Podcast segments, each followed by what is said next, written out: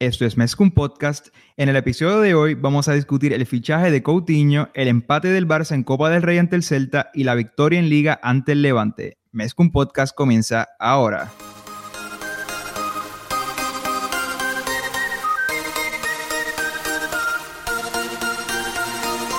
Kevin Roland, contigo empezó todo. Som el millor club del món, diguin el que diguin. Vinga Barça i vinga Catalunya! Apreteu-vos els cinc cinturons, que ens ho passarem bé. Yo soy Julio Borrás y junto a Rafa Aldamuy somos Mezcum Podcast, espacio dedicado totalmente a discutir la actualidad del Fútbol Club Barcelona. Dímelo, Rafa. Dímelo a, a, Julio. Todo bien, todo bien. Háblame, siento, te siento excited por ese fichaje. No, tienes ni idea de lo emocionado que estoy. No se pudo dar en verano, lamentablemente, porque hubiese sido lo ideal, pero hay que seguir mirando el vaso medio lleno. Se dio, se dio ahora en, en enero, o sea, qué mejor manera de comenzar el 2008, el 2008, el 2008, el 2018 como culé, que con el fichaje de Coutinho nos lo trajeron los Reyes Magos, o sea, literalmente fue el día de los Reyes Magos, el 6 de enero, así que, o sea, creo que estoy feliz. Bueno, ¿Y tú? Pues súper feliz. Un poquito de housekeeping. Les recordamos que este episodio es auspiciado por Conitos Baila Bodeguita, el mejor lugar en Guaynabo para darse una fría y ver partidos de fútbol. Así que los amigos de Conitos Baila Bodeguita en la avenida San Patricio, visítenlo. Eh, el Barça ganó hoy en partido de liga 3-0, pero vamos a discutir primero lo más importante, el fichaje de Coutinho. Ya Rafa dio unas primeras impresiones, así que sigue dándome impresiones que sé que tienes mucho, mucho que hablar. Bueno, eh, voy a dar los detalles este, básicos del fichaje de Coutinho. El Barcelona fichó a Philip Coutinho del Liverpool por 120 millones fijos más 40 posibles en variables que podrían hacer que el fichaje llegue a los 160 millones de euros. Eh, por cinco temporadas, la cláusula de rescisión de Coutinho es de 400 millones de años y obviamente por cinco temporadas más la mitad de esta, así que pues si nos pone un poquito pique sería por cinco temporadas y, y media.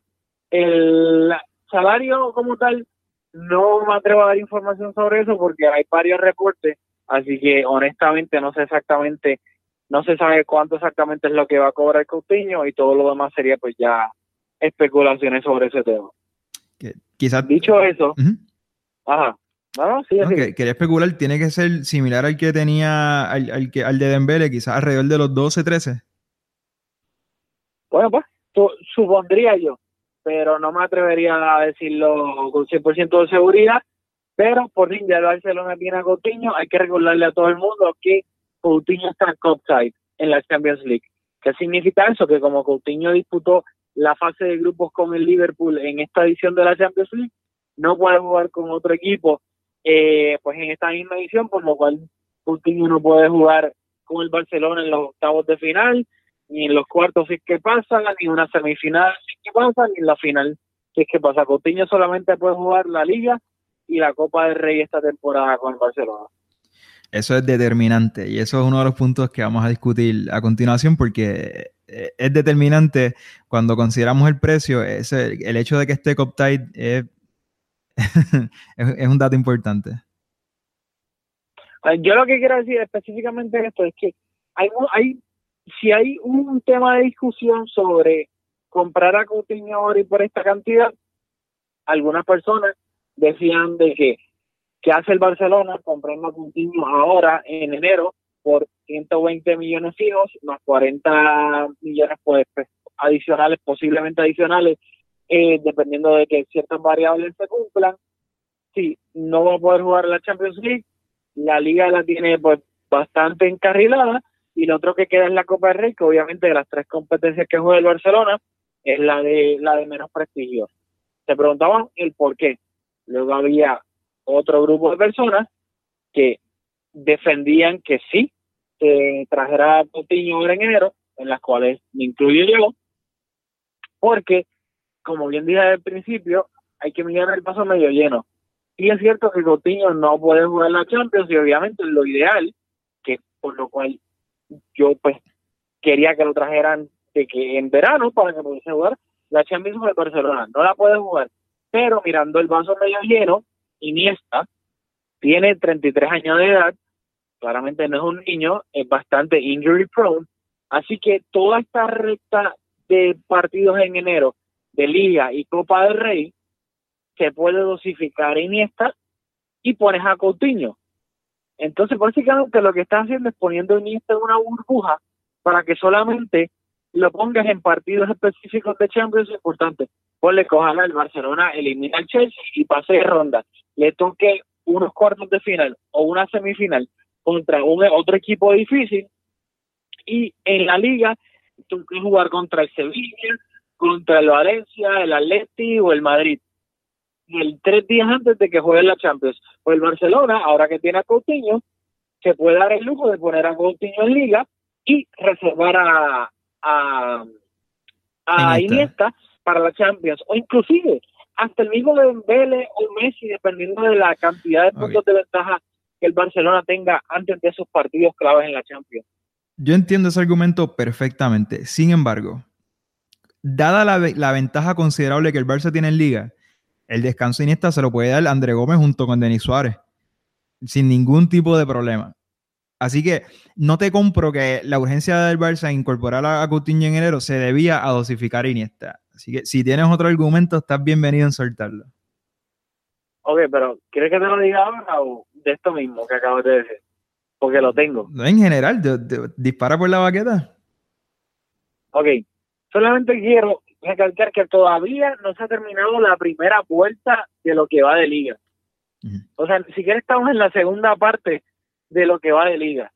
Por ende, el Barcelona está a nueve puntos sobre el Atlético de Madrid.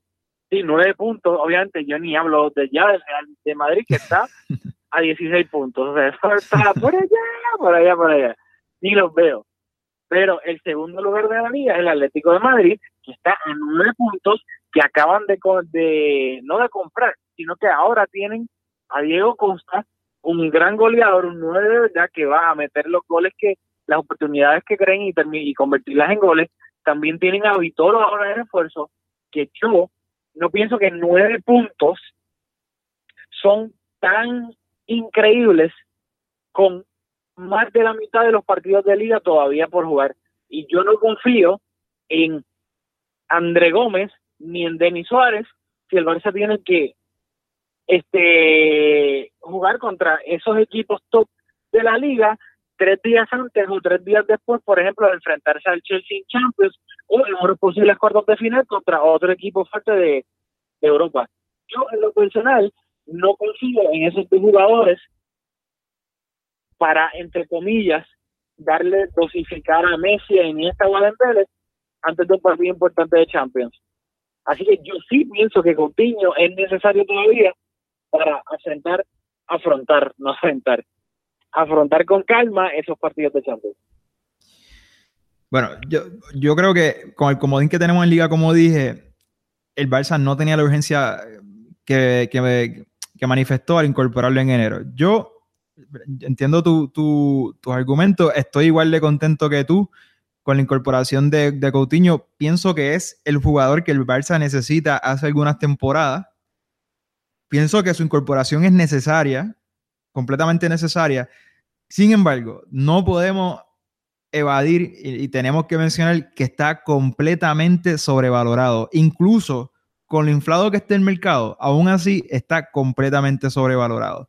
Y lo otro que se me queda con este fichaje es que sin duda el Liverpool nos ganó en este negocio, porque dentro del sistema del Liverpool, Coutinho es bien, bien, bien reemplazable.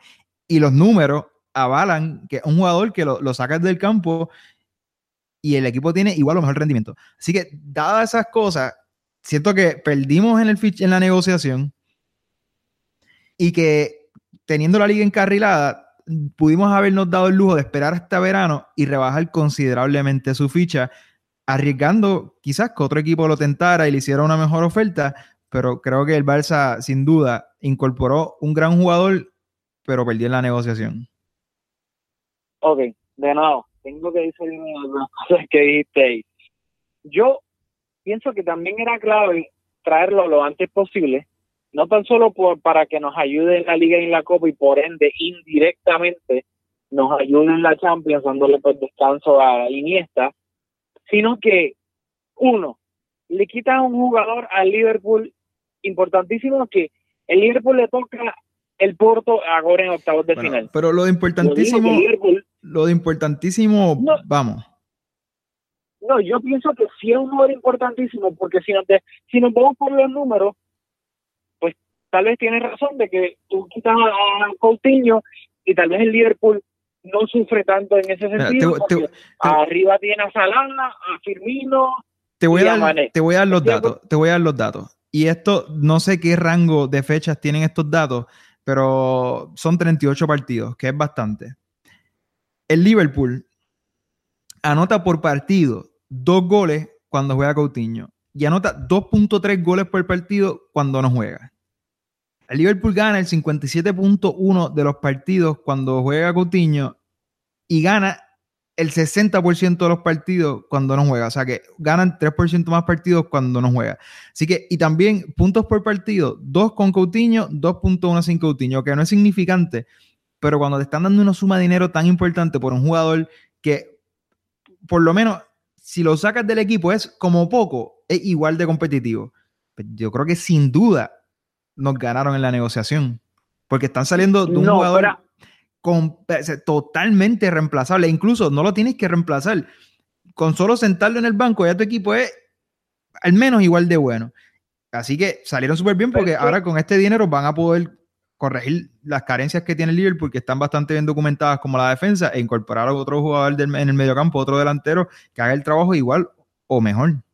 Pero es que ahí es donde yo difiero, porque si tú, si, si te das por los números, si no hay manera de, de discutirlo, pero todos sabemos que, y especialmente en fútbol, que los números pueden ser bastante engañosos. Sí, ya they addressed algo que tenían una carencia clara, que era la defensa, específicamente los defensas centrales. Compraron a Virgil van Dijk, central holandés del Southampton.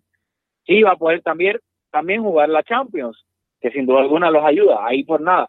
Pero si tú vienes a ver la pólvora que tiene el Liverpool, o sea, lo que los hace peligrosísimos son los tres que tiene arriba, que son Mané, Salah y Firmino. El medio campo, Coutinho sí, Coutinho te puede jugar arriba, te puede jugar de extremo izquierdo, te puede jugar hasta extremo derecho, ahora lo enganche, pero Coutinho como tal, lo que lo venían usando ahora en el Liverpool, teniendo a esos tres arriba, era en el, en el medio campo. Ahora el, el Liverpool, tú ves, y el Liverpool son, ¿qui- ¿a quién tiene el Liverpool en el medio campo ahora mismo de calidad técnica? A Henderson, que es un burro con los pies. Eh, Chan, que es un burro con los pies. Ahora tal vez la lana regresa de la lesión y puede pues tal vez ocupar ese entre comillas rol pero Coutinho es la magia del Liverpool en el medio campo, lo que conectaba defensa con delantera. Sí, el libro claramente va a seguir siendo directo, no don't get me wrong, pero el Liverpool como tal no tiene ningún mediocampista técnico wow, aparte de la lana ahora mismo. Ahora que yo pienso que sí, si tú le quitas a Coutinho es una baja importantísima para ellos, que ellos todavía están peleando para meterse en la Champions del año que viene.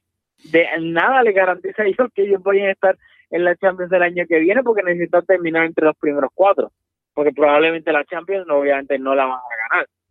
Así que yo no estoy tan de acuerdo de que el Liverpool haya salido ganando en las negociaciones de, ese aspecto. Yo pienso que sin Coutinho claramente el Liverpool ahora mismo es un peor equipo un- ofensivamente. Es un peor equipo con... o sea, la cantidad que desembolsamos por él es tan importante que no, no veo Pero- cómo... Aunque si, si uno está haciendo short-sighted, pues sí, quizás en esta mitad de la temporada pues, no van a ser tan competitivos. Y eso sin duda porque es un, un jugadorazo. Pero con la cantidad que tienen, yo creo que el futuro para Liverpool se proyecta mejor que con él. No, no, claro, sí, sí. No, no, del futuro. Yo me refiero ahora, esta mitad de temporada. O sea, de enero a mayo ahora. Claro, de- del futuro ellos van a traer a Navi Keita del, que ya lo ficharon en verano, del, el Red Bull Leipzig. O sea, sin duda alguna, y tienen más dinero, pero obviamente si lo gastan bien, pues realmente se van a reforzar mejor que tener a Coutinho. Pero yo me refiero ahora, de enero a mayo, whatever, junio, lo que sea, que se termine la temporada como tal, claramente el Liverpool ahora es peor equipo en lo que resta de temporada hasta que finalice que lo eran con Coutinho. O sea, que son peor equipo ahora sin Coutinho. Yo creo que eso es, sin duda alguna, lo, que va a faltar de temporada. Son peor equipo, pero la baja, cuando tú outweigh el dinero que tienen en caja ahora con la baja de rendimiento que van a tener sin él, yo no sé, yo creo que van a estar bien. Otra cosa que estaba leyendo y me hizo bastante sentido, desde que el Barça mostró interés por Coutinho, él ha fingido dos lesiones. Y los fanáticos del Liverpool, o sea, el Liverpool no gana la liga desde hace un montón de tiempo, pero un equipo de tradición, con una fanaticada bien engaged y gente que, que conoce del fútbol. O sea, es un equipo tradicional con, con una buena fanaticada. O sea, eso se lo perdonaron porque, como hemos dicho, es un jugadorazo. Pero si llegaba verano y seguía el culebrón de, de fingir lesiones y de pedir el transfer request, es- esas cosas hacen que el precio se abarate. Porque en, este verano, con la prisa del Barça, el, Liverpool tenía el, salte- por el mango. Pero luego en verano podía ser el Barça, podría ser otro equipo. Así que yo creo que si esto hubiese llegado a verano, el precio iba a ser considerablemente inferior al que terminamos pagando. Pero nada, como hemos dicho en otras ocasiones aquí, no es nuestro dinero. A mí me gustaría que el Barça fuese un poco más responsable con las finanzas para que sea sostenible el, el buen momento que tenemos, pero igual, o sea, ya lo fichamos, así que vamos, yo creo que si no tienes algo más que, que- que hablar sobre, sobre el precio y sobre quién ganó y perdió las negociaciones, en la, en la parte deportiva, ¿qué tienes que decir sobre su incorporación? Rápido, rápido. Antes, antes de pasar a la parte Vale. deportiva. Vale. El... Ay, Dios mío, lo tenía ahora en la punta de la lengua. Eran dos cosas, por eso me confundí. Voy a empezar con la que me acuerdo más rápido. Busqué el mediocampo del Liverpool. Ahora mismo, el mediocampo del es los, med- los mediocampistas que tiene el Liverpool ahora mismo. Aquí James Milner, Jordan Henderson, Marco Grujic, Adam Lallana, Alex Oxlade Chamberlain, Emre Can, Lazar Markovic, Ubier Ejaria y Harry Wilson. Ese, ese es el mediocampo del Liverpool ahora mismo. O sea, eso está casi a la par con el mediocampo de los Islanders. O sea, ese, el del Liverpool es un, es un asco, es un desastre. Y era con Coutinho ahora sí, ahora sin Coutinho, y yo pienso que de aquí a que finalice la temporada, o sea, el mediocampo de ellos a mí me, me da pena. Lo segundo Pero por que ejemplo, te quería decir, ok, ajá, vale. en partidos recientes, estaba buscando en dónde jugó Coutinho, porque como hemos hablado, es un, un jugador bien versátil, que puede jugar, igual te juega de interior, en un 4-3-3, que, que es habitual que el club lo use en papel. Yo, como he dicho en otras ocasiones, no veo al Liverpool jugando. Esta temporada lo vi quizás dos partidos cuando comenzó la temporada que tenía fiebre de ver partidos de, de Coutinho, pero realmente no, no lo he seguido en la temporada. Pero contra el, contra el Swansea ganaron 5-0. Jugó de extremo por izquierda. Contra, contra el Arsenal jugó de 10. Ahí pues, tiene sentido tu argumento porque estaba jugando de enlace entre las dos líneas. Sin embargo, contra el Bournemouth ganaron 4-0, jugó de extremo por izquierda. O sea, que tampoco es que estaba jugando de mediocampista consistentemente. O sea, rota en las posiciones. Así que, de nuevo, en, en, en, estos partidos, y aquí busqué los últimos cinco partidos. De los últimos cinco partidos, juegos de extremo en dos. Así que no, no es como que el mediocampo va a sufrir mucho porque es un jugador que, sí, que es un claro. jugador que tiene toque, que tiene mucha creatividad, que enlaza línea, pero tampoco es que salía en el mediocampo en todos los partidos. Y de pero, nuevo, esto es en papel. Puedo, palabra clave. Y puedo estar, puedo estar ah. diciendo disparate porque igual esto es en papel y, y, y quizás cuando tú lo ves, de, bro, de, que tú hablas, estaba jugando de 10. Pero en principio tenía tres mediocampistas detrás. Así que no sé, creo que el Liverpool va a estar súper bien sin él. Porque, de nuevo, yo creo que el, el Coutinho, si, si él cumple con las expectativas y con las proyecciones, yo creo que va a ser considerablemente más importante en nuestro esquema que en el del Liverpool. Sí, sí, o sea, pero lo digo rapidito, sí, él puede suplir a cualquiera de los tres de arriba por cuestiones de rotaciones y lo que sea, pero en un partido de Champions de y, y juegan los tres de arriba, Mané, Salah y Firmino, y, y Coutinho, Coutinho no va a jugar arriba, Coutinho va a jugar en el medio campo, eso es lo que me refiero. O sea, si el Liverpool saca su once de gala en un partido sin rotaciones, sin lesiones de Champions, Coutinho claramente iba a jugar en el medio campo. Y rapidito, en cuanto a la lesión, que dice que lo, la lesión del verano, de la espalda y eso, claramente eso fue fingido. Eso era una lesión de, de traspaso, que milagrosamente se recuperó de la espalda cuando pues el fichaje no se llevó a cabo. Pero supuestamente he leído que aparente y alegadamente la lesión que tenía ahora en el en el muslo, si no me equivoco, es de verdad, que la sufrió contra, contra el Leicester o contra el Everton, no recuerdo bien, pero aparentemente la lesión de Coutinho ahora sí, sí es verdad, así que habrá, habrá que ver si puede jugar este a mitad de semana en la Copa del Rey o si no. Y por último, en cuanto a, pues, todo esto de Coutinho y el precio como tal, yo pienso que si nosotros no lo llegamos, quién sabe si nosotros no fichamos a Coutinho antes del Mundial, si no lo fichábamos ahora en enero, y no lo fichábamos antes del Mundial de, de Rusia, y Coutinho y Brasil tienen el mega torneo y terminan ganando el mundial, quién sabe si Coutinho no cuesta hasta más de lo que nos costó ahora. Yo creo que el valor de mercado de 160 ni iba, ni iba a subir a, a, 200, pero vamos, yo creo que ya lo del precio está bastante discutido en, en, todos los medios. Y yo igual, no, yo pienso que sobre pagamos considerablemente más de lo que es su valor de mercado aún con el mercado inflado. Así que nada, vamos a lo deportivo, que es lo más importante. No es nuestro dinero, ya lo compramos. Así que, ¿dónde? Bueno, ya lo hemos hablado muchas veces, pero hay que decirlo. ¿Dónde ves a, Coutinho en nuestro esquema? Bueno, yo lo que creo de Coutinho es que lo bueno de Coutinho es que nos da variantes tácticas. O sea, a nosotros no, bueno, a nosotros como fanáticos, a, a Valverde se la poder. Yo pienso que hay que definir como si fuese una pirámide de arriba hacia abajo, arriba siendo la más importante, las posiciones que puede jugar Coutinho por, por las cuales le puede dar variantes tácticas a Valverde. Yo creo que la número uno es jugar de interior izquierdo, o sea, la posición de Iniesta, suplir Iniesta, que creo que ese es el, el pues el, la meta, tal vez no tanto a corto plazo con Iniesta todavía ahí, pero claramente creo que es la, pues la, la meta a, mediano y largo plazo de que Coutinho pues sea el, el próximo Iniesta del Barcelona. Luego de eso, creo que Coutinho pues le da le da tantas variantes tácticas al Barcelona en mi opinión porque Coutinho fácilmente se puede jugar de extremo izquierdo pues obviamente por la banda izquierda como hacía Neymar. Coutinho también te puede jugar de extremo derecho de, de ser necesario.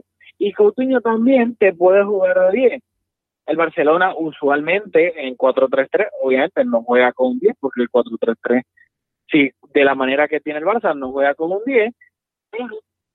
Bueno, en el caso de ser necesario. Pero en, un, en el 4-3-3 asimétrico que se ha vuelto habitual, por eso. Él podría darle descanso a Messi haciendo esa función de enganche doble, segundo delantero, falso 9. Exactamente. Y si a Valverde le da la gana de jugar un 4-2-3-1, pues claramente ahí sí, puede, puede jugar Coutinho de 10, etcétera. Así que creo que la primordial va a ser suplir a Iniesta, entre comillas, y luego tienes las variantes tácticas de que te puedo jugar de extremo por ambas bandas y también te puede jugar de, de 10 en el caso de que Valverde use una, informa, use una formación que, que juegue con 10. Sí, que le quiera que le quiera bueno, sí, o sea, el, en nuestra, vamos a hablar de nuestra formación habitual, que es el 4-3-3 asimétrico ahí encajaría en el rol que ahora con el Dembélé recuperado, que debe ser habitual, que es uno de los dos extremos. Pero le podría dar descanso a Messi y jugar de enganche y podría ser cualquiera de los dos, de los dos interiores. En otra posición que también Valverde ha hecho habitual esta temporada jugar 4-4-2, podríamos jugar con, ahora con Dembélé, como acabo de decir, recuperado, con Dembélé en un extremo y Coutinho en otro, Messi Suárez de delantero, con un doble pivote. También tenemos esa variante. Así que, como, como dice, nos da algo que no hemos tenido en, muchas temporadas. Esta temporada Valverde ha hecho magia y como vimos, vimos hoy, por ejemplo, con los cambios que no fueron hombre por hombre, eh, Valverde va a tener más variantes. Lo que quiere decir es que no vamos a ser el equipo predecible que hemos sido en las últimas temporadas, que hemos sido bien, bien fieles a nuestra idea del 4-3-3. Ahora en un partido de Champions, abajo en el marcador, podemos salir al campo que en otras, que lo hemos hecho, por ejemplo, Pep coqueteó, igual Luis Enrique, con jugar con tres defensas, pero en este caso, sin, sin tocar la defensa, jugando con una línea de defensa de cuatro, el Barça esta temporada creo que tiene más variantes de lo que ha tenido en muchas, muchas temporadas. No, sí, total, totalmente de acuerdo, y creo que por eso, para, ¿sabes? estoy tan emocionado con la llegada de Coutinho, además de que ahora, como básicamente, pues la liga está bastante encarrilada y lo otro que queda es la Copa del Rey, si es que obviamente pues seguimos avanzando de rondas, le va a dar que esto va a ser mucho mejor que una pretemporada Coutinho, que otra es otra cosa, si hubiésemos fichado a Coutinho en verano, claramente va a jugar con Brasil el Mundial, luego los jugadores que juegan el, el Mundial llegan más tarde a la pretemporada, así que no iba a tener tanto tiempo con el equipo, así que básicamente esto va a ser una, una pretemporada en esteroides, lo que va a tener Coutinho para probarse con todo el equipo en diferentes posiciones, para conocer exactamente cómo, pues, las, las manías y las tendencias de cada uno. Así que yo creo que esto va a ser bello y hermoso estos, próximos cinco o seis meses de Coutinho en Barcelona. Para reforzar lo que acabas de comentar, y creo que hay que recordar, el Barça jugó hoy partido de liga ante el Levante en casa, donde ganamos 3 por 0, para un poco integrar los, dos partidos, eh, hablando de, de Coutinho y, un poco hablar del partido de hoy, eso que comentas de que va a tener muchos minutos en, enero, yo quiero aplaudirle a Valverde, es una tontería y quizás otros técnicos hubiesen sentido la presión de, lo, mucho que costó Dembele, igual lo hubiese puesto de titular hoy, pero hay como como estas reglas no escritas que cuando fichan a alguien no, no juega el próximo partido de inicio o cuando viene de lesión, eh, eh, eh, empezar a incorporar en el equipo de cambio. Y qué bueno que, que Dembele no, no se perdió tiempo, parece ser que está completamente recuperado porque igual si un aspecto físico pues no, hay nada que uno pueda hacer, le tienes que dar los minutos que te digan los médicos. Pero qué bueno que comenzó hoy de titular porque lo que va a necesitar Dembele y Coutinho son minutos y no tenemos tiempo como para decir, pues, vamos a, comenzar los primeros 15 minutos el primer partido de vuelta. Ah, en el segundo partido eh, que juegue 30 minutos al final. No, los dos tienen que jugar porque, como acabas de decir, y quiero también reforzar que estamos diciendo la liga encarrilada, no estamos diciendo gana, o sea, la liga está encarrilada. Se, perfila que, vamos a, a, ganar el título, pero está encarrilada, no está gana. Pero de igual manera, Dembélé y Coutinho tienen que jugar todos los minutos posibles porque tenemos ese comodín. Así que yo espero que Valverde, y lo, y lo hemos visto, que le está, por lo menos con Dembélé hoy, le está dando los minutos que necesita porque los dos van a necesitar mucho, mucho tiempo para lograr incorporarse. Bueno, pues dicho eso, eh, creo que se, no, serviaste perfectamente para el puntecito para el partido hoy. Pero te lo hice perfecto, pero quiero ah, dar como un poco un global antes de, pasar la página. Y eh, a grande escala, creo que hablo por los dos, estamos contentos con la incorporación. Creo que es súper positiva para el Barcelona en el aspecto deportivo. Quizás no tanto para esta temporada, pero sí, en, en las futuras temporadas es un jugador que está hecho, parece ser, que está hecho a la medida, a las necesidades del Barcelona. Así que bien contentos con la llegada de Coutinho. Esa es la posición oficial de, de Mezcum Podcast. Ok, dale. Muy bien, perfecto. bueno, pues dicho eso, el Barcelona jugó hoy. Estamos grabando esto domingo. Bueno, ya son las 12, 12 y 20 acá en Puerto Rico. Allá Julio sigue en el pasado. Julio está a las 11 y 20 en Tampa. Así que pues nada, el punto es que el Barcelona jugó contra el Levante el domingo, ganó 3-0 con goles de Messi, de Luis Suárez y de Paulinho, y el Barcelona salió con la siguiente formación. Ter Stegen en la portería, defensa de cuatro, Jordi Alba de lateral izquierdo, Vermaelen y Macherano pareja de centrales, Sergi Roberto de lateral derecho, Mediocampo de tres, Rakitic haciendo de Busquets, ya que Busquets estaba suspendido por acumulación de tarjetas. Iniesta y Paulinho de interiores. Y arriba en ese tridente asimétrico, Luis Suárez Messi y Ousmane Dembele, que hacía su primera titularidad desde la lesión que tuvo en septiembre ante el Getafe. Hay que recalcar que él volvió Dembele, el regreso oficial fue como entró de cambio a mitad de semana en el partido de Copa del Rey, la ida contra de los octavos de final contra el Celta, eso a hablar por encima ya mismo, pero en el partido de Liga contra el Levante, el Barcelona salió de la siguiente manera, eh, con ese 4-3-3 que acabo de mencionar. ¿Algo que me quieras comentar de la formación? No, no, no nada me resalta Ok, perfecto. Bueno, de nuevo volvimos al 4-3-3 asimétrico. eh, así que vamos a empezar rapidito. El minuto 12 eh, fue un gol de Messi con asistencia de Jordi Alba. Messi la cogió casi así de media volea dentro del área tras un pase de Alba. Remató, cruzado y terminó entrando en la portería de Oyer, ex portero del Barcelona, una leyenda. Y el Barcelona se adelantaba así 1-0 en en el minuto 12, luego en, en el minuto 38, gran asistencia de, Sergi Roberto a Luis Suárez, que la cogió también, la dejó picar, si no mal no recuerdo, y dentro del área de nuevo la cogió de media volea y reventó el balón hacia la portería de ayer, que no le dejó ningún chance de tratar de atajar el balón, y luego en el minuto 93, una gran jugada de Messi que se fue de tres tras cuatro jugadores del Levante, terminó centrando y quién estuvo ahí para empujar el balón, nada más y nada menos que el goleador Paulinho, que lleva siete goles en liga, más goles que Cristiano y que vence más juntos. Así que ahí tienen los tres goles del Barcelona. Ya que me quieres comentar el global del partido como tal. Bueno, yo creo que si vamos a hablar del global, el Levante hizo un partido bastante serio yo creo que el resultado no, no, no, es justo con lo, que, con lo que ocurrió en el campo. Y no porque el Levante debió haber ganado, pero el Barça jugó a medio gas. Yo creo que Messi fue determinante poniendo el ritmo del partido cuando quería aceleraba y, el resultado de cuando Messi quería acelerar, o sea, los dos goles, aunque en el de Suárez no participa Messi, fueron goles de fantasía. O sea, goles de PlayStation, los dos bien similares como de volea pero Messi determinante marcando los tiempos del partido y el Levante hizo un partido bastante serio. Quiero hablar de la asistencia de Sergi Roberto, que dijiste asistencia muy buena, si no me equivoco, porque no he vuelto a ver el gol.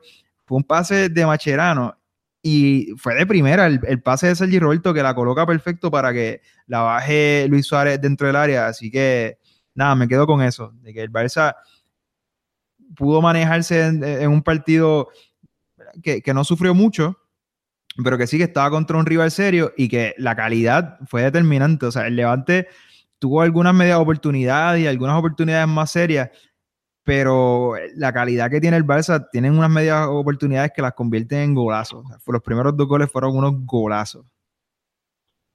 No, sí, sí, estoy totalmente de acuerdo contigo. El Barcelona es un partido que sabes que tienes que jugar, que es en el que tienes que ganar, obviamente pero lo estamos jugando a medio gas. O sea, y claramente cuando te juegas a medio gas contra un equipo por menos calidad que tenga que tú, es un equipo profesional.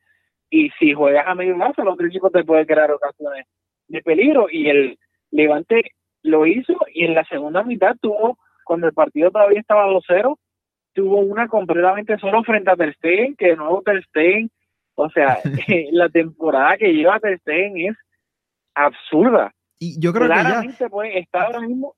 Yo creo que porque en esa, en esa ocasión, el, el jugador del Levante, que no, ahora no recuerdo quién fue, estaba completamente solo ante Ter Stegen. Y yo creo que su presencia es tan importante porque eso fue una buena tapada. Pero vamos, que el, el, el delantero pudo haber hecho mucho más. No, no, incluso no sé si es delantero. Pero yo creo que pues, en esa, en esa jugada particular, yo creo que la presencia de Ter Stegen es de, de tal magnitud que vamos, se tuvo que hacer una buena parada. Pero ya, es de esos porteros que, cuando le tiran, entiendo lo que te quiero decir. Sí, no, y además de eso, así, estoy de acuerdo con eso contigo, pero también algo buenísimo de Ter Stegen es, y que lo ha mejorado bastante en los en, pues, en todas estas temporadas, es cómo achica el espacio. Que vez, tal vez eso fue un poco la contestación a tu, pues, no tu pregunta, sino tu argumento de que cómo, qué bien Ter también achica el espacio y obviamente le, le cierra, pues, hace la portería un poco bastante más, más, más pequeña para el delantero rival. Que uno lo ve y dice, ah, pues, sí, tal vez le pateó a Ter o no, o tal vez Ter sale en el momento exacto que tiene que salir y la chica el ángulo y obviamente pues la opción de remate a ese delantero, que es que lo que está haciendo Ter en esta temporada es de top 3 en el mundo. De acuerdo. Completamente de acuerdo. Perfecto. ok. Lo otro que quería comentar de este partido y que te quería preguntar primero, pues claramente, además de los tres puntos, es el, el partido de Dembélé. ¿Qué viste del, ¿Cómo viste el partido de Dembélé? Ok. Como, como dije, Dembélé necesita minutos. Eso es lo más importante y hoy fue bastante, bastante evidente. Porque lo veo, lo veo unos cuantos partidos le faltan unos cuantos partidos para aprender los automatismos y está. Eh, o sea, eh, está bastante. Lo veo bastante lejos de, ser un jugador que, que, entienda la manera en que el Barça juega. Y se le ven los movimientos, se le ve intentando hacer las carreras. Pero, de nuevo, le faltan dos, tres, cuatro partidos para lograr entender la idea. Y luego aportar lo que él pueda aportar, que hoy vimos esos flashes, pero ya en este momento de la temporada no es para ver los flashes, no es para ver su potencial. Ya en febrero vamos a tener partidos importantes, así que yo creo que debe de ser bastante eficiente con su tiempo. Y para hablarte del partido de Dembele, tengo que darle praise a, a Paulinho, porque Paulinho parece que lleva cuatro años en el Barça. Lo vimos, lo vimos en los primeros partidos como que contra este jugador como que no tiene tela, igual aporta otras cosas, pero no tiene tela para ser jugador del Barça. Y hoy me daba risa porque estaba Dembele tratando, haciendo movimientos para recibir el balón y, y, Paulinho circulando el balón para el otro lado. Es como que, espérate, se, se supone que ustedes como que se entiendan mejor. Y, y, me daba risa ver a Paulinho tan cómodo dentro del sistema y contrastaba con lo incómodo que se veía de Dembele. Y otra, otra cosa, a mí me parece que por la banda izquierda, o, por lo menos en este partido, las veces que lo vi en la banda izquierda, se le veía más cómodo, porque la banda derecha está demasiado cargada, tiene demasiado poco espacio. Así que me gustaría verlo lo más lejos de Messi posible, siendo el benefactor como lo es Jordi Alba, que, que se beneficia de todo el espacio que hay por esa banda y por eso esta temporada le está yendo también. Así que me gustaría ver a Dembele con un poco más de espacio porque para sus características no creo que le venga bien jugar en la banda derecha con eh, un, área del campo bastante congestionada. No, sin duda alguna. Lo que a mí, ok, varios, dijiste varias cosas interesantes del análisis del partido de Vélez. Estamos de acuerdo que claramente le faltan minutos. O sea, palabras en español como la quiera usar, pero está rusty y mozo. Y es totalmente entendible, obviamente porque no ha jugado en cuatro meses, no tuvo pretemporada ni con el Dortmund ni con el Barcelona. Eso pues, hay gente que dice que eso es un poquito de karma, que se lesionó por eso mismo, pero pues claramente le falta más minutos de partido para todo, para entender el sistema de juego de Barcelona, para entender a sus compañeros y para él mismo como futbolista normal que vuelve de una lesión de, de cuatro meses, pues recuperar ritmo de partido en todos esos aspectos le hace, le, hace falta tiempo.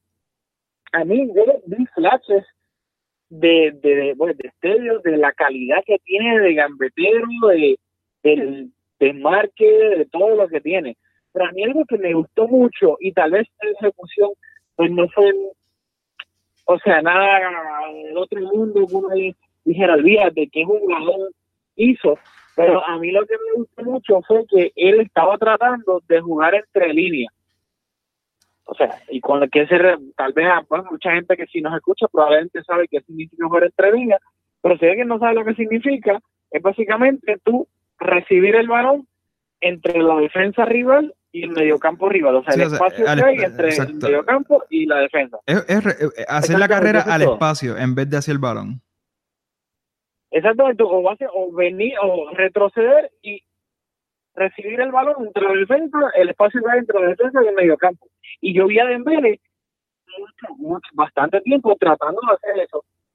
No solamente se quedaba arriba a esperar que le metieran un pase filtrado y por velocidad tratar de, pues, de llegar a la portería, sino que también estaba tratando de involucrarse en la crea en la eh, creación del juego, en la circulación del balón.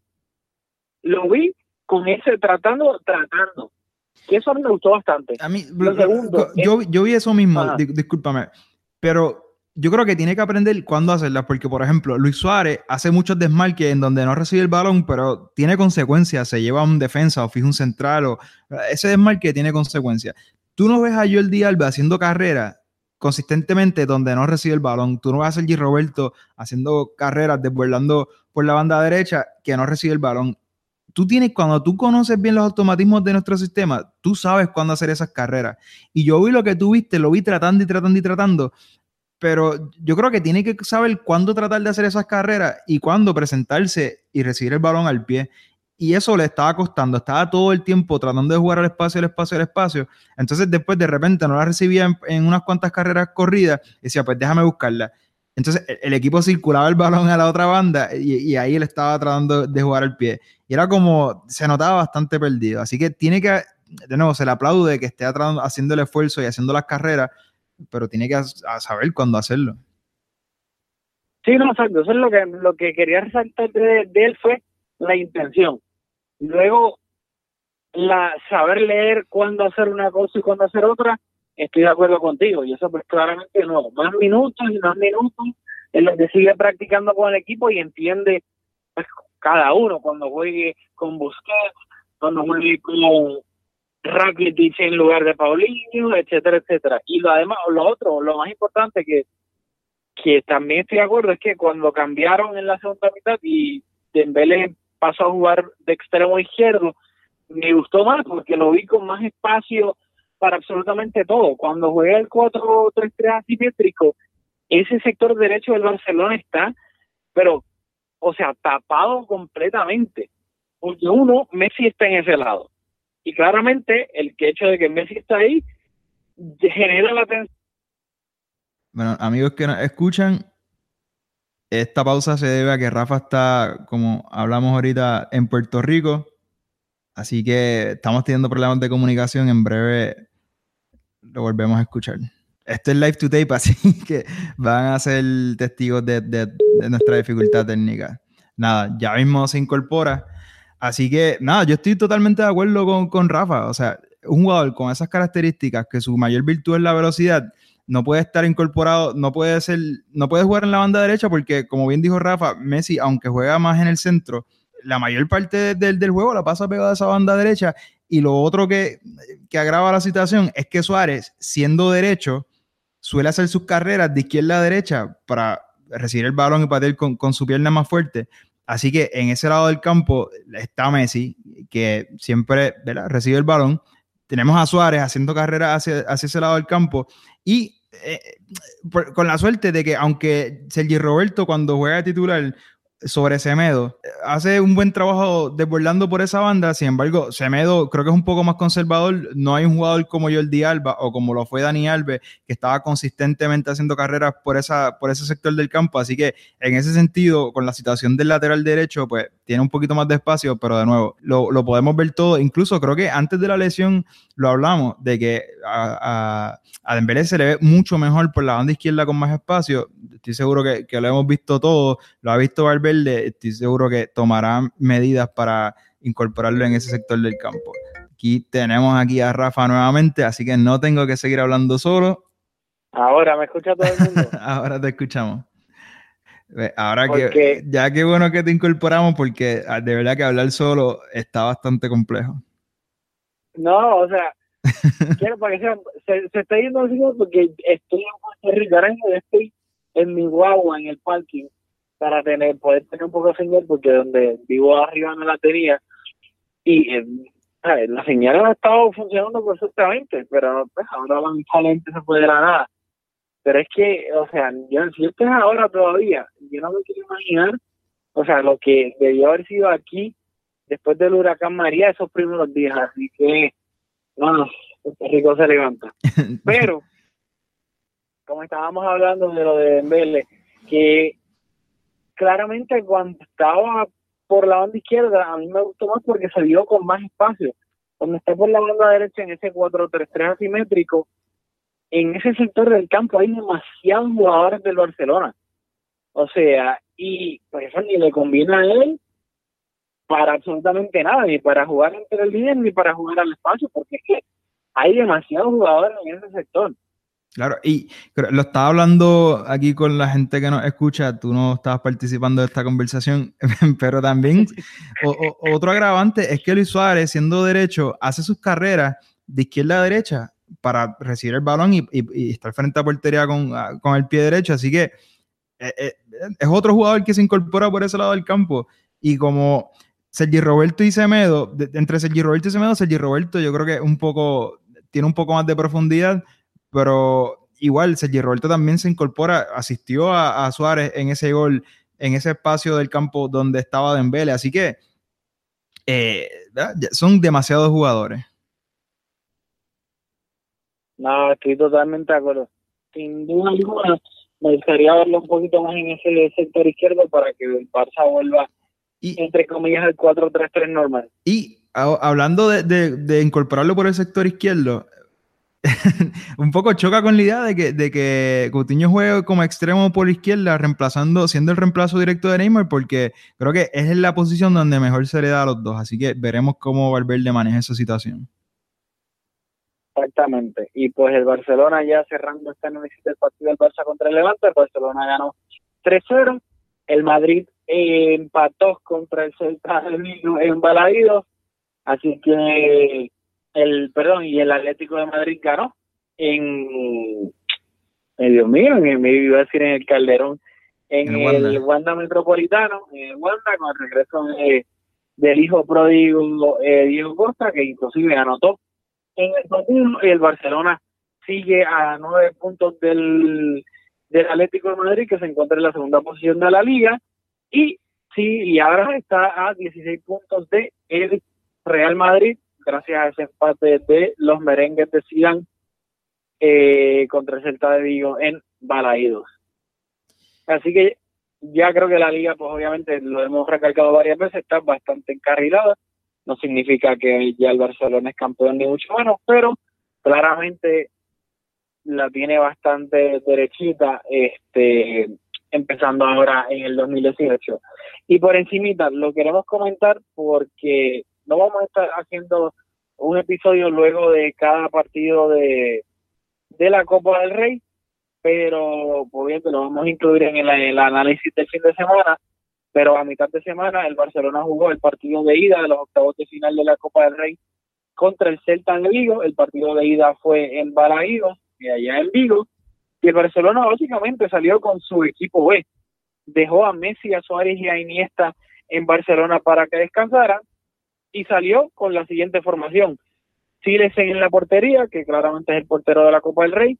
Defensa de cuatro, que fueron Lucas Dean de lateral izquierdo, Bermaelen y Piqué, pareja de centrales, Semedo lateral derecho, mediocampo de tres, Busquets, André Gómez y Paulinho, y arriba los tres delanteros fueron Denis Suárez, Arnaiz del Barcelona B y Alex El partido terminó 1-1.